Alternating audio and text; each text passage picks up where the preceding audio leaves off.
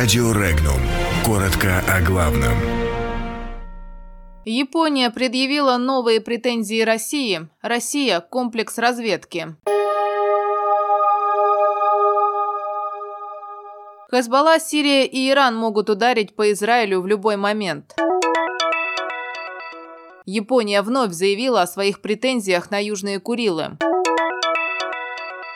Комплекс разведки «Глаз» создал российские ОПК. На поддержку блокадников выделят 12 миллионов евро.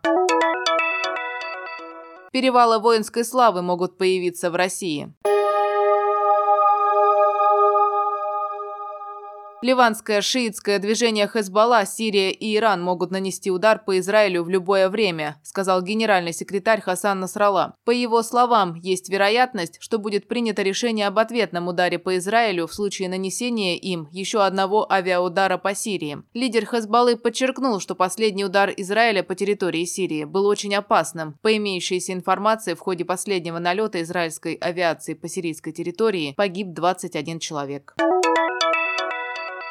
Власти Японии в очередной раз заявили, что их позиция по вопросу Южных Курил остается неизменной. Токио считает эти острова исконно японской территорией. Такое заявление сделал заместитель генерального секретаря правящей либерально-демократической партии Японии Каити Хагиуда. По его словам, базовая позиция правительства Японии заключается в том, что Южные острова Курильской гряды являются, цитата, «нашей исконной территорией», конец цитаты. Эта позиция не меняется, подчеркнул Хагиуда. Также он отметил, что в переговорах между Россией и Японией по вопросу заключения мирного договора существует ряд сложностей. Эту проблему он предлагает решать постепенно.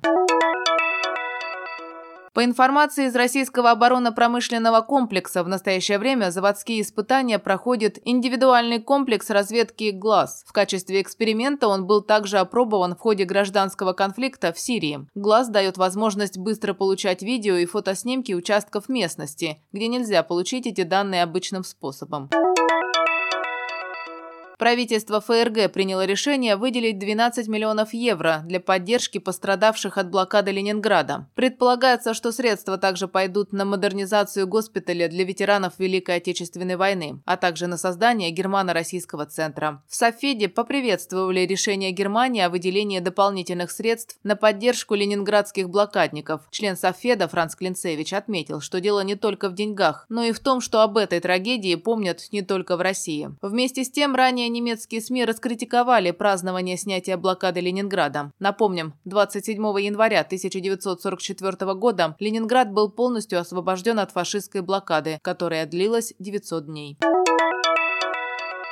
Законопроект о присвоении почетного звания «Перевал воинской славы» внесло в Госдуму Заксобрание Карачаева-Черкесии. Предполагается, что присвоение перевалом страны звания «Перевал воинской славы» будет проходить в соответствии с порядком присвоения городам звания «Город воинской славы». Планируется, что на перевале, удостоенном этого звания, устанавливается стела с изображением герба страны и герба субъекта страны и текстом указа президента о присвоении перевалу этого звания. Особенности правового положения положения учитываются при организации проведения мероприятий по увековечиванию памяти погибших при защите Отечества. Подробности читайте на сайте Regnum.ru.